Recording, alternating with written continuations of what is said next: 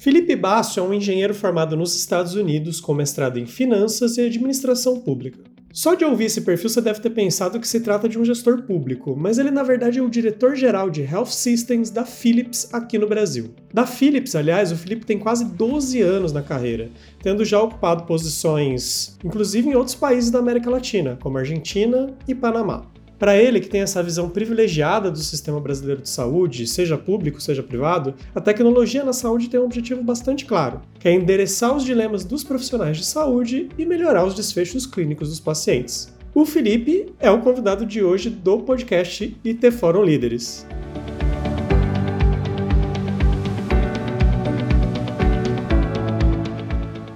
Felipe, vamos lá então. Primeiro, muito obrigado né, por ter aceitado bater esse papo aqui com o IT Fórum Líderes. Um baita prazer te conhecer e apresentar um pouco da sua trajetória aqui para os nossos ouvintes. Boa tarde, Marcelo. Obrigado por me receber aqui no fórum. Muito obrigado pela participação. Legal. Felipe, antes da gente começar a bater esse papo, eu estava me preparando, né, como todo bom jornalista faz, e aí eu vou deixar os meus leitores acharem que eu sou um ótimo jornalista. Mas eu estava lendo um pouquinho da sua trajetória e das, dos lugares pelos quais você passou. Antes da gente falar especificamente da sua trajetória, eu, eu queria te perguntar primeiro, é, de onde você veio, né? Isso é uma informação importante, eu acho que para todo executivo com qual eu converso aqui, onde você nasceu, onde você estudou, onde você cresceu e como é que foi o início da sua carreira? Você se imaginou um dia trabalhando numa empresa do calibre da Philips, por exemplo? Eu, eu nasci aqui no Brasil, sou brasileira e nascido aqui no Brasil, mas com 16 anos eu queria aprender inglês e acabei indo para os Estados Unidos e, e o que era para ser um ano viraram 11 anos nos Estados Unidos eu acabei fazendo faculdade, estudando engenharia, então para o Fórum de Tecnologia é, eu acabei estudando um pouco de engenharia. Comecei minha carreira brevemente em logística, em supply chain, e logo me voltei para o mundo acadêmico para fazer um mestrado e trabalhar numa universidade, gerenciando aí alguns serviços que a universidade prestava para os estudantes. E fiz um mestrado em gestão pública, em políticas públicas, e alguns aspectos que conectam um pouco com o meu presente hoje e, e, o mundo que a gente vive em saúde. Mas o fato é que eu, eu acho que a engenharia sempre prepara você para resolver problemas. Então, na verdade, eu, eu, não imaginei exatamente que eu ia acabar no mundo corporativo necessariamente, porque eu sempre gostei desse mundo de, de políticas públicas, de serviços públicos. E, mas de fato a saúde pode ser privada também, pode ser corporativa, mas é um dilema da sociedade como um todo e é uma das coisas que me faz atraída por ela, né? Então eu passei pelos Estados Unidos por 11 anos e aí eventualmente eu voltei ao Brasil, passei por algumas outras empresas menores aqui no Brasil e, e aí foi quando eu ingressei na Philips 12 anos atrás e comecei essa trajetória que a gente pode conversar um pouco mais na frente, mas foi por aí que esse foi o meu início de carreira, vamos dizer assim. Felipe, eu acho que você se considera um cara de negócios, um cara corporativo, digamos assim, ou um cara de tecnologia? Porque você tem esse background de engenheiro. O que você coloca aí na balança ou nas duas, nos dois pratos? Eu acho que hoje a Philips, onde eu atuo hoje, é uma empresa que oferece soluções de tecnologia para endereçar a, os dilemas da saúde, né? Então eu me considero que eu estou em, em todas as opções aí que você me falou. É, é difícil a gente não se considerar como um, parte de uma empresa, uma empresa de tecnologia na, aplicada à saúde e fazer parte dessa cadeia e, e um líder inserido nessa cadeia é, fazer parte de ofertar soluções para a saúde em tecnologia que ajudam a melhorar o acesso à saúde e expandir a, a saúde para todos na população. Então, é, esse meu background de engenharia ajuda a navegar os dilemas que a gente encontra aqui como administrador, como gestor, e eu acho que hoje tudo acaba sendo interconectado.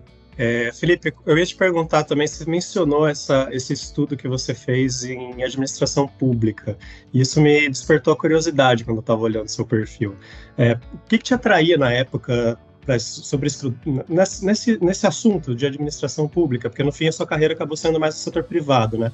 Por que, que isso te interessava naquela época e no que, o que, que te trouxe assim de, de, de positivo na, na carreira que você trilhou depois em vários setores, várias empresas?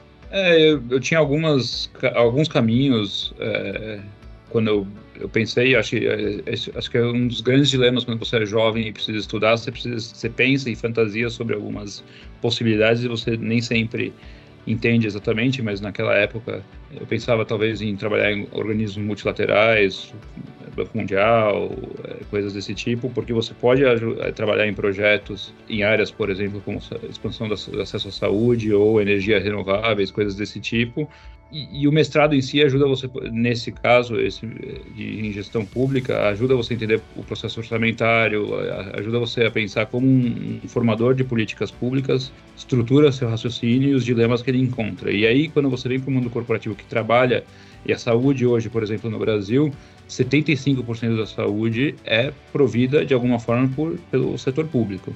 Então, difícil pensar que você não entender como a máquina pública funciona conectada à saúde, é, é a grande máquina que roda o setor público. Então, no final, acabou me servindo e acaba me servindo diariamente todo esse background e, e ter essa experiência e, e, e, é muito relevante, sim. Não foi tão intencional, assim como talvez muitos jovens, mas acho que é mais importante estudar e, e ajuda você a aprender a pensar, como buscar informação, é, a como aprender, né? E aí o aprender é muito importante no, no, líder, todo dia a gente aprende um pouco, a gente ensina um pouco, a gente aprende um pouco de todos ao nosso entorno e, e faz parte do, do da rotina diária numa, numa organização. É, todo dia tem alguma coisa sendo inovada, alguma inovação que aparece que você tem que aprender um pouco e, e faz parte da jornada. É legal isso que você citou, Felipe, da, da questão de 75% da saúde brasileira estar é, sob gestão pública no Brasil hoje, né? 75% da população brasileira recorre ao SUS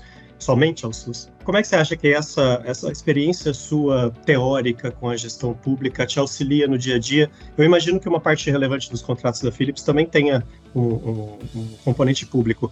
Como é que isso te ajuda no dia a dia, mesmo enquanto líder, enquanto gestor, a, a, a lidar com essa, essa, essa coisa de vender para o setor público, que não é simples, né? O processo de compra por parte do setor público no Brasil é, é complexo, é, é, moroso, enfim, tem uma série de detalhes que não é tão, eu vou, vou dizer uma palavra errada aqui, simples quanto o setor privado, não é simples, eu sei, mas é, é, tem suas particularidades, né? É, tem inúmeros processos e a gente tem times especializados nisso, mas a nível mais pessoal, por exemplo, eu sou conselheiro que representa a Philips numa parceria público-privada que a gente né, tem na Bahia, onde a gente faz parte de um, de um consórcio e, e opera, a gente montou e opera 12 centros de, de, de imagens, de diagnóstico por imagem em 12 hospitais públicos e, e, já servimos desde o início do contrato mais de 2,6 milhões de pacientes que já passaram e fizeram exames com um alto grau de, de satisfação. É, são exames que, quando você compara com a rede que eles tinham acesso antes, era muito inferior. Então, esse meu background e esse processo faz parte da minha rotina em, em vários aspectos. Faz então, é, em, a gente tem gente muito especializada nisso também e faz parte da, do desenho organizacional e da nossa rotina. Legal. Felipe, deixa eu te perguntar agora a respeito dessa trajetória que você tem na Philips, que é longa, 12 anos.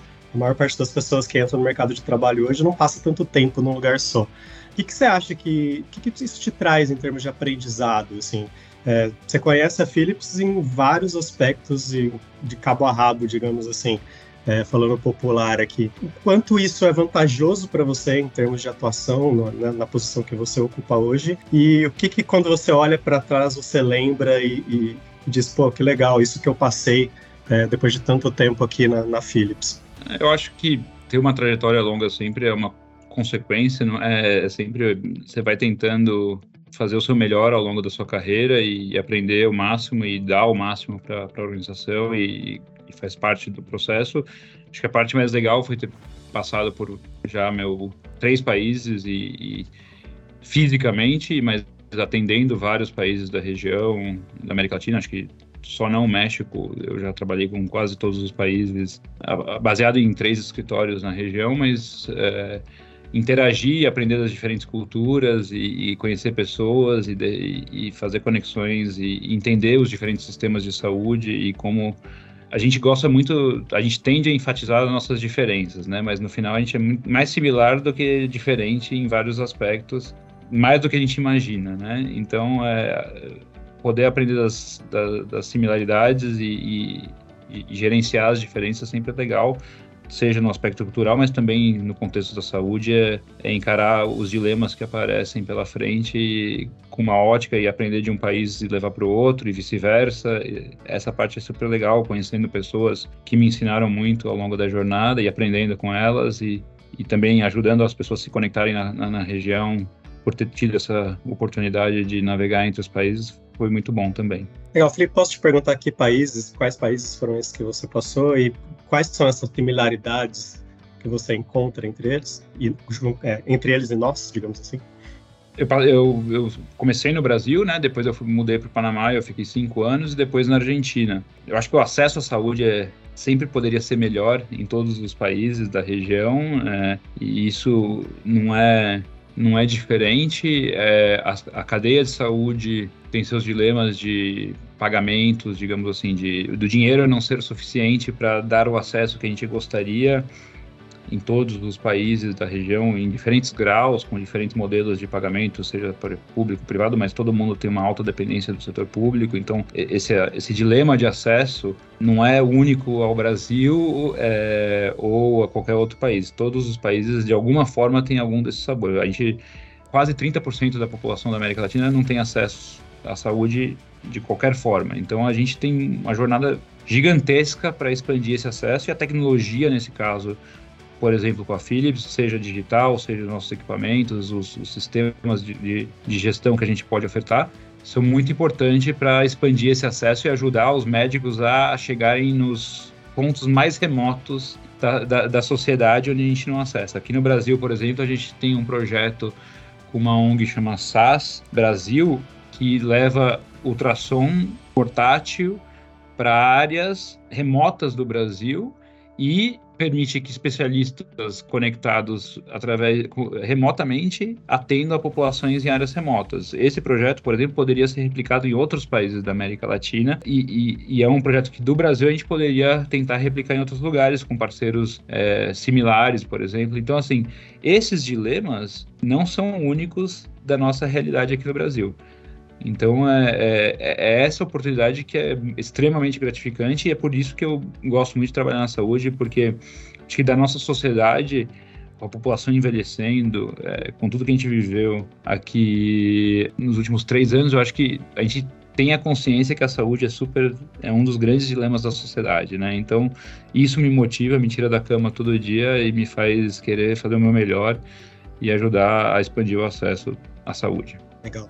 Felipe, eu vou aproveitar esse gancho que você deu agora. Eu, eu, pessoalmente, cobri saúde por alguns anos na minha carreira também. Então, é um setor pelo qual tenho muito apreço, gosto muito de conversar a respeito. E, e ouvindo os vários players do setor, é, inclusive a indústria, né, mas principalmente hospitais, planos de saúde, redes de medicina diagnóstica, etc. A gente tem esse dilema, um dos muitos dilemas da área de saúde, como você acabou de falar, é justamente essa pressão da inovação tecnológica que, que cria exames, por exemplo, exames ou procedimentos cada vez mais tecnologicamente avançados e caros, e ao mesmo tempo facilitar o acesso das pessoas a esses exames e essas, enfim, tornar o setor público mais, mais potente na hora de investir e, ter, e, e aumentar essa abrangência dos serviços de saúde, etc. Ou seja, é o dilema entre a inovação e preço versus a abrangência e a massificação. É, como é que o setor, como é que a, a indústria de saúde, de modo genera, genérico, mas principalmente a Philips de modo específico, trabalha com essa dicotomia? Porque não é difícil, de, não é fácil de resolver, né? É uma equação complexa. É, eu acho que não, não é uma equação fácil. Eu acho que é importante escala é importante, né? Sempre quanto mais escala, mais você consegue absorver uma tecnologia e, e isso ajuda é, em certos aspectos. Eu acho que tem novos modelos de negócio que podem às vezes ajudar a equação. É importante o corpo clínico é, fazer parte da solução também e ser consciente no uso e fazer sempre quando o desfecho apropriado vai trazer e isso é importante porque vai, vai, vai fazer sentido usar aquela tecnologia para aquele desfecho, não é não só, não só apenas testar hipóteses de, eh, porque pode ser um potencial. Então, não tem uma equação fácil. Eu acho que o importante é a colaboração entre os diferentes partes da cadeia e os diferentes stakeholders, é, nós como indústria, é, buscando a escala, buscando o acesso ao máximo possível da tecnologia de uma forma é, possível para os participantes, mas, mas eu reconheço que é um dilema. Existem formas de remunerar as diferentes partes da cadeia também que podem ser repensadas e, e novos modelos de negócio ajudam a olhar para isso desse jeito. Tem muitos atores pensando nisso, né, nesse dilema. Sim, Eu acho que o importante é a tecnologia também, por exemplo, no nosso caso, o nosso prontuário eletrônico ajuda a evitar repetir exames, porque o dado do paciente fica registrado e aí você o médico que vai ver o paciente uma semana depois sabe que não precisa repetir aquele exame, por exemplo. Então, tem formas quando a gente evita o desperdício, evita o, o retrabalho do médico, e aí com isso você tenta otimizar a cadeia como um todo. Mas, assim, achar que, vai, que haverá um silver bullet que vai resolver de uma forma, eu acho que é uma utopia que não, não vai ser difícil a gente realizar. Legal. Obrigado, Felipe. Depois, daqui a pouco a gente conversa mais sobre saúde. Eu vou ficar fazendo um ping-pong. Primeiro eu pergunto de você, depois eu pergunto do setor. Você é do setor, então vamos, vamos voltar para você agora. Falando da sua, de você nessa posição que você está hoje, Felipe, liderando a área de saúde da Philips. É, qual que você julgaria, inclusive considerando essas respostas que a gente, essas perguntas que eu fiz e as respostas que você deu até aqui, qual que você julgaria que é a sua grande missão hoje no cargo que você ocupa? Acho que a minha grande missão é ajudar as pessoas do meu time a realizarem seu maior potencial. É, e, e, isso para servir nossos clientes. Como eu falei, a nossa missão é melhorar a vida de 2,5 bilhões de pessoas no mundo e, e, nossos clientes estão inseridos diretamente na cadeia de saúde, então o nosso time trabalha diariamente para tentar fazer isso uma realidade, né? é, seja nosso time de software, seja nosso time de equipamentos. Então a minha missão é tentar tirar toda e qualquer lombada que haja nesse caminho, seja mentorando, seja tomando uma decisão mais ágil ou tentando ajudar eles a enxergar um caminho mais curto para para uma solução. Então, é, eu enxergo que eu sou um viabilizador para eles. Legal. Felipe, uma, uma, outra pergunta agora, agora invertendo um pouco a relação. Você falou da sua posição de líder. E na sua, mas o líder também aprende. Eu queria que você falasse um pouco a respeito disso. Você, você acha que na, na, posição que você está, você mais ensina do que aprende ou mais aprende do que, do que ensina? Não, eu aprendo todo dia. E quem que são os professores, né, quando a gente está nessa posição de líder? Quem que mais ensina? Ah, todo mundo.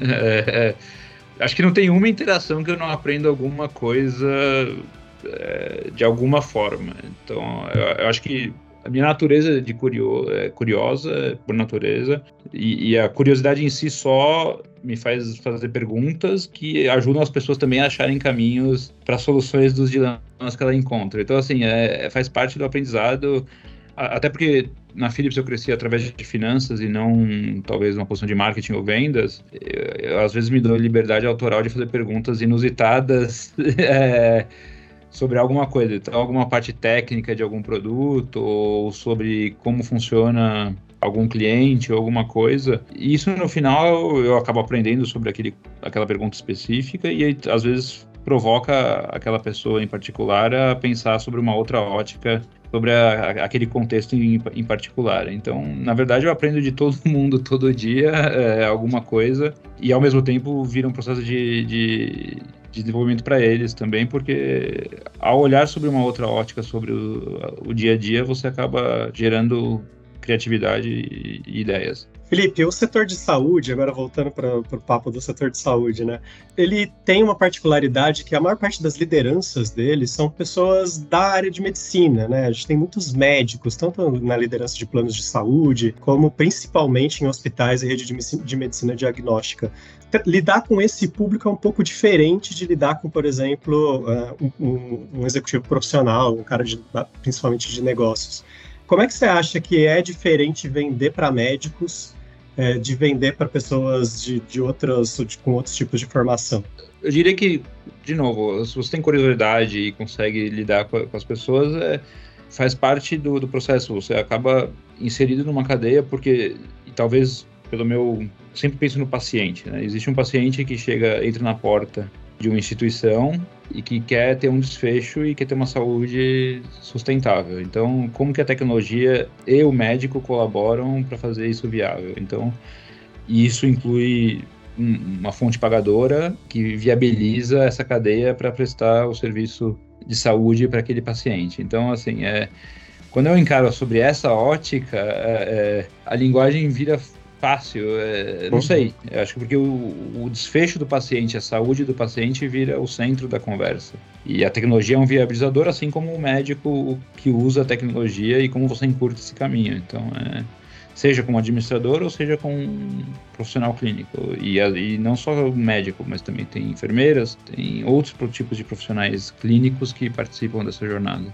Felipe, uma outra curiosidade que eu tenho aqui, é, e aí analisando dados de mercado mesmo, né? A gente tem dados de evolução, de, de transformação digital mesmo, vai, para ficar mais fácil de entender, de adoção de tecnologia da informação que são muito é, incipientes ainda no setor da saúde. Deu uma acelerada nos últimos anos, é, e, e vocês, enquanto fornecedores de software também, e não só de equipamentos médicos, ter uma visão, imagino, uma visão privilegiada disso. Mas o setor da saúde ele está acelerando sua transformação digital, pensando em tecnologia da informação, né? Mas ele sempre foi um setor de ponta em adoção de tecnologia médica. Você acha que o, o, o, setor de saúde ele ainda tem muito que crescer em termos de transformação digital propriamente dita? Ou você acha que já estamos em um, em um nível de, de, de, de, maturidade mais ou menos elevado aqui no Brasil e eu imagino que você vai dizer que também varia de, de setor público para privado, de, do tipo de unidade de saúde. Mas eu queria que você falasse um pouquinho disso. A transformação digital do setor de saúde engrenou ou ainda falta um pouquinho?